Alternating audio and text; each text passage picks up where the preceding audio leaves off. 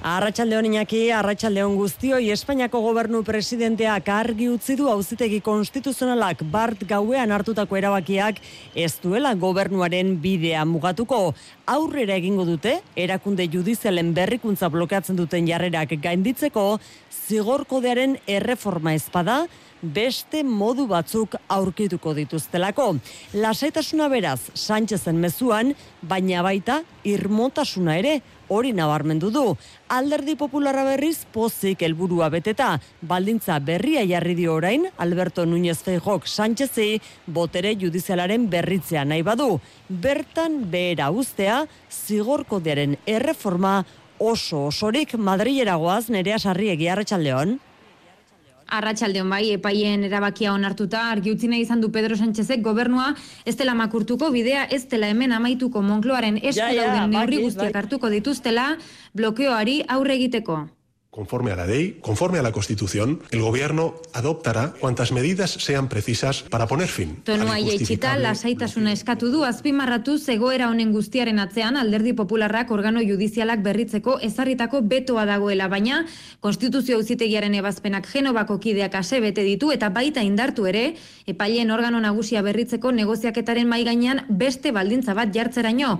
Popularrak prest izango dira hitz egiteko, Sánchezek zigorkodearen erreforma bertan bera uzten badu sedizio eta dirua bidegabe erabiltzaren delituak aldatzeari uko eginda Alberto Núñez Feijo. Sería fundamental en nuestro país consensuar el Código Penal. Que el gobierno, lamentablemente... El Baldintza BTS-ean, krisiari beste irten bide bakarra ikusten dio Pepek, Sánchezek hauteskunde orokorrak aurreratzea. Erreakzioekin jarraituz Espainiako gobernuan kide den Unidas Podemosek erantzun bateratu eskaini die investidurako alderdiei gertaturikoa demokrazeren aurkako kolpea izan dela salatuta. Euskal alderdientzat ere gertaera larria da maitan esu bijana. Jeltzare parlamentuaren bortxa ezintasun aurratzea leporatu diote konstituzionalari, baina lasaitasuna ere eskatu dute konstituzionala berrituko delako lege proposamen batekin. EH Bildu berriz gogorratu du lehenago ere hartu izan dituela konstituzionalak antzerako erabakiak Euskal Herrian eta Katalunian. Aitor Estebar jentzalea eta mertxa espurua EH Bildu. Oso argi dago bere antolakuntzarako daukan subironetasuna parlamentuak. Daukana zangura dut guztiz apurtu egin dagoela konstituzio hausitegiak. Estatuko botere erreakzionarioek bere burua defendatzeko enegarren ahaleginaren aurrean gaude. Eta horrek izen badu, irurogeita emezertzeko erregimena. EH Bildu bezala eskerrak ere gogoratu du ez dela hau gertatzen den lehenbiziko aldia 2010etik Espainiako botere judizialak hainbat aldiz esku hartu baitu Kataluniako parlamentuko jardunean. Eusko Jaurlaritzaren zatere larria da Espainiako auzitegi konstituzionala hartu duen erabakia zehazki aipatu ezpadu ere alderdi populararen jarrera salatu du bingen zupiria bozera maleak. Nola, alderdi politiko batek e, ez duen onartu nahi Espainiko parlamentuan dauden gehiengoak eta nola bortxatu duen egoera parlamentu horretatik e, berriztu behar diren beste erakunde batzuk ba berriztu ez daitezen. Justiziaren politizazioa salatu du zupiriak eta ohartarazi du luze joko duela konfrontazio giroak hauteskundeak gertu direla kontuan hartuta. Gertatu denaren irakurketa eskatu diogu berrez Garbine Biurrun Euskadiko Auzitegi Nagusiko lan aretoko presidenteari. Bere ustez zuzen jokatu du Konstituzio Auzitegiak erakunde hori berritzeko lege erreformaren tramitazioa etetea erabaki duenean. Biurrunek gogora ekarri du, legez kanpoko izendatu zuela konstituzio auzitegiak lege erreforma batean arekin zerikusirik ez zuen zuzenketak sartzea eztabaida politikurako eskubidea urratzen delako. Zuzenketa hoien bitartez beste legeak erreformatzen direlako batere bermerik gabe, batere eztabaidari gabe eta horrek urratzen dituela ordezkari politikoen eskubideak eta baita ere zeharka edo zuzenki herritarrona. Irtenbidea justizia erakundea berretzeko erreforma ohiko lege proposan ben bidez tramitatzea dela uste du biurrunek. Bada Madrilera itzuli behar dugu Espainiako gobernuak zein asmo dituen ezagutzera batetik zigorkodearen erreformak aurrera jarraituko du senatuan, baina erakunde judizialen bi puntuak kenduta beraz nerea, ze aukera ditu Espainiako gobernuak erakunde judizialen bloke hori gainditzeko? Ba, pesoeren iturriek bai estatu berri dute, epailek etendako bi zuzenketen eskari berdinak jasota, lege proposamena aurkeztuko dutela aste honetan bertan kongresuan. Une honetan, investidura albidetu zuten talden sinadurak batzen saiatzen ari dira, bloke gisa aritzeko eskuinaren aurrean, biderik azkarrena, lege proposamena urgentziaz tramitatzea izango litzateke. Bide honetatik, hilabete baino gutxiagoko epean onartzeko prest izango litzateke. Hori bai, horretarako, kongresuak ateak zabaldu beharko lituzke urtarrilean normalean ez da bilkurarik izaten. Gaur, senatuko maiak konstituzionalaren erabakia onartuta, zigorkodearen erreformatik ezabatu ditu, epailek geldaiareazetako puntuak, eta hala, arauaren gainerako zatiek tramitea jarraituko dute ostegunean buzkatuko ditu senatuak, sedizio eta dirua bidega berabiltzea korrupzioaren delituen erreformak. Osakidetzari lotuta eta donostialdeko esian piztutako krisiari dagokionez, bihar goizean asamblada irekia egingo dute zerbitzu buruek langileekin egoera zertan den aztertzeko. Bada bilera hori egin bezperan gotzone sagardui osasun sailburuak zerbitzu buru guztiei gutuna bidali die eta ures eskuratu du. EITBek zer dio gutunak ekaitzagirre?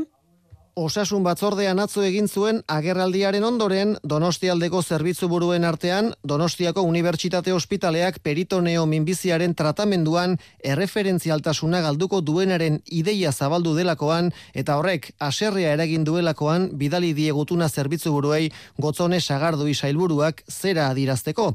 Ez dela, alakorik gertatuko Donostiako Unibertsitate Ospitalea dela osakidetzaren sarean tratamendu hori praktikatzeko baimena duen bakarra eta izaten jarraituko duela. Asamblada ireki egingo dute bihar Donostialdeko esiko zerbitzu buruek langileekin, astelenean osakidetzako arduradunekin izan zuten bilerak emandako apartekatu eta azken adirazpen eta balorazioak aztertzeko. Osakidetzako lehenarretako osasun zentroek berriz ekaitz oroar goizeko zortzietatik arretxaldeko bostak arte zabalduko dituzte ateak gabon egunetan. A, osakidetzak ordutegi murriztua izango dute beraz. Osakidetzak azaldutuenez, lang langileen atxedena bermatzea eta zerbitzua ziurtatzea lortuko da arreta ordu horiek mugatuta Ia ziruro bi ambulategitan murriztu zuten ordutegia, lauro geita amar izango dira urten. Osasun zentro gehienak bostetan etxiko dituzte, baina batzuk bi ordu lehenago arratsaldeko iruretan amaituko dute zerbitzua eta beste batzuetan lehenago goizeko amaiketan. Bingen zupiria, jaurlaritzaren bozera maleak esan du, kudeak eta eta kontratazio arazoen aurrean hartu dutela erabakia lanean ari diren mediku eta erizainei oporrak bermatzeko danok dakigu mediku eta erizainak behar baino gutxiago daudela momentu honetan behar izanak baino txikiagoak direla eta arazoak daudela momentu honetan eh, mediku eta erizainak kontratatzeko. Ordutegi murrizketa kasu batzuetan egunez egun erabakiko dute. Horregatik, osakidetza.euskadi.eus atarian egiaztatzea komeni da egunez egun osasun zentro bakoitzak izango duen ordutegia. Datorren urteko ebau, unibertsitatera sartzeko batxiergoko evaluazioa azterketen deialdiak pandemia garaiko formatuarekin jarraituko du alegia, erantzuteko aukera gehiago izango da beste behin, eta test moduko galderak ere izango dira hezkuntza eta lanbide eziketako ministerioak eta unibertsitate ministerioak ikasturte honetarako unibertsitatera sartzeko zehaztu duten batxiergoko ebaluazerien nondik norakoak bildu ditu Luis Eronek. Unibertsitaterako bidean batxiergoko ebau probak aurreko bi urtetako formatuarekin jarraitzeko hezkuntza eta unibertsitate ministerioek zera argudiatzen dute. 2000 eta hogeita iruko udan proba egingo duten ikasleek eskolaratzearen zati handi bat murrizketekin egin dute, eta evaluazio hori diseinatzerakoan hain zatartu behar dira saiestu behar izan zituzten zailtasunak. Ministerioek pandemia garaitik 2000 eta meretzi 2000 eta hogei ikasturtetik ezartzen den evaluazio ereduaren diseinuari eta ezaugarriei eustea erabaki izana egokitzat jodu jokin bilderratz ezkuntza zailburuak. Egoki ikusten dugu, azkeneko urteetan egon diren arrazioak ere hor mantentzen direlako. Beraz, 2008ko ekainean, ebau azerketa ingo duten gazteek baitare pandemiaren inguruan bizi izan dira. Ezkuntza eta Unibertsitate Ministerioek zehaztu dutenez, datorren urteko probetan galdera irekiak eta erdi irekiak izango dira. Aukera anitzekoak, tez modukoak ere erabiliar izango dira, baldin eta horrekoen gutxieneko puntuazioa erdia baldin bada. Gazteizen bost neskari ukituak egiteagatik zigortutako gizonezkoa aske usteko agindu du Arabako lurraldea uzitegiak Gazteizko epaitegiaren erabakia Espainiako gorenak zigorra erdira murriztu izanaren ondorioa da soilik bai da bai legea oinarri hartuta. Auzitegi gorenak bederatzi urtetik lau urtera eta erdira murriztu zion joan den astean hogeita zortzi urteko gizonezkoari espetxe zigorra bai da bai bakarrik da bai legea oinarri hartuta 2008ko abenduan atxilotu eta sartu zuten zuten espetxean, gaztaizen gabonetan jartzen zen izotz pistan bos neskari ukituak egiteagatik, bos neska horietatik lau adin txikikoak ziren. Lau urte horietatik bete beharreko hiru gaur bete ditu kartzelan, horta zarabako lurralde auzitegiak aske usteko agindu du, orain hiru eguneko epea dute elegitea jarri nahi izan ez gero. Bada, arabako auzitegitik soilik ez Nafarroko auzitegiak ere zazpi urtetik bost urtera murriztu du sexu abusuak egiteagatik zigortutako gizon bati. Frantziako tren zerbitzuko lanusteak eragina izango du bestalde Ipar Euskal Herrian ere asteburu honetan eta asteleenetan abiadura handiko trenen erena bertan behera geratuko da kontrolatzaileen greba dela eta. Buenos Airesen milioika pertsona daude une honetan kalean Argentinako futbol selekzioko jokalariei harrera egiten.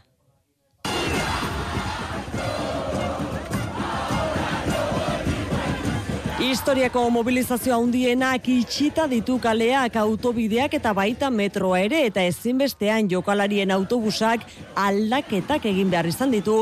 Bere ibilbidean guazen Buenos Airesera bertan da Iñaki Aramaio lankidea. Arratsaldeon Iñaki. Arratsaldeon lau milioi pertsona baino gehiago atera dira Buenos Aireseko kaleetara. Munduko txapeldunen autobusa pasatzen ikustera. Argentinako historiako mobilizazioarik handiena bezala definitu den honetan. Selekzioaren asmoa zen bi hiriburu honetan sartzea zaleak agurtzeko. Buenos Aires kolapsatu eginda eta orain ez ezaguna da zein izango den eskalonetaren ibilbidea. Eskaloneta Lionel Eskaloni zuzendari teknikoari erreferentzia eginez. Obeliskoan, Buenos Aireseko ardigunean, Lionel Messi eta bere talde kideak daramatzan autobusak igaro behar zuen tokian, ez dago argentinar bat gehiagoarentzako lekurik. Eta beraz, bertatik pasatzea baztertu da eta ibilbidea minutuz minutu aldatzen da. Metro eta autobus linea guztiak bert bertan bera geratu dira eta oraingoz Buenos Airesera sartzen diren trenak martxan daude. Argentinar guztientzat egun historiko honen parte izan nahi duten familia osoz beteta. Hasiera batean munduko trikampioien ibilbide horrek gutxienez 8 ordu iraun zezakeela kalkulatzen zen. Une honetan hori ere zalantzakoa da. Argentinako gobernuak jai eguna ezarri du gaur, nahi duen pertsona orok Argentinako edozein txokotatik garaipena jokalariekin partekatu eta bere idoloak ikus ditzan. Hori xegoera orain bertan Buenos Airesen irugarren txapela jantzi eta bi egunera Euskadirateko mikrofonetan izan dugu berriz gonbidatu Maialen Lujan bio. Atea zabal ikutzi du bertsolari txapelketan berriz ez lehiatzeko. Txapelketaren bidean bere burua luz ez duela ikusten aitortu du. Nik orain zazpigaren finala nuen, eta ni txapelen karreran ez nabil txapelik alik eta gehien pilatu nahian, inondik inora. Neretzat aurtengo finala bera, e, lehen aipatu ditugun baldintzetan gertatzen bazen, alegia, iruñan, gehi belaunaldi gaztearekin, gehi emakumezko gehiagorekin, niretzat ja helburua nolait beteta zegoen. Igandean Nafarroaren anikusitako argazkiak egungo bertsolariritza gintzan erretratu fidela erakusten duela uste du Lujanbiok eta bertsoak baduela aukera eta indarra gizartean eragiteko.